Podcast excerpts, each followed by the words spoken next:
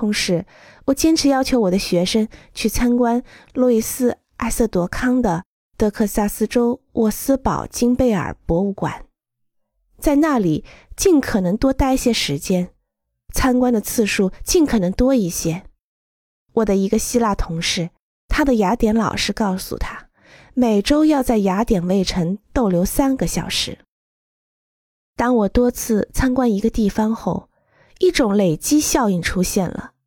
就像我在听音乐或看油画的时候，各种感觉似曾相识，是一种美妙的借鉴，一种对体验的某种记忆和对艺术的心领神会。我希望，我喜欢花时间了解他们。在我们为期六个月的建筑之旅中，我在佛罗伦萨的一个山上待了一个星期。俯视布鲁内勒斯基建造的佛罗伦萨大教堂圆屋顶。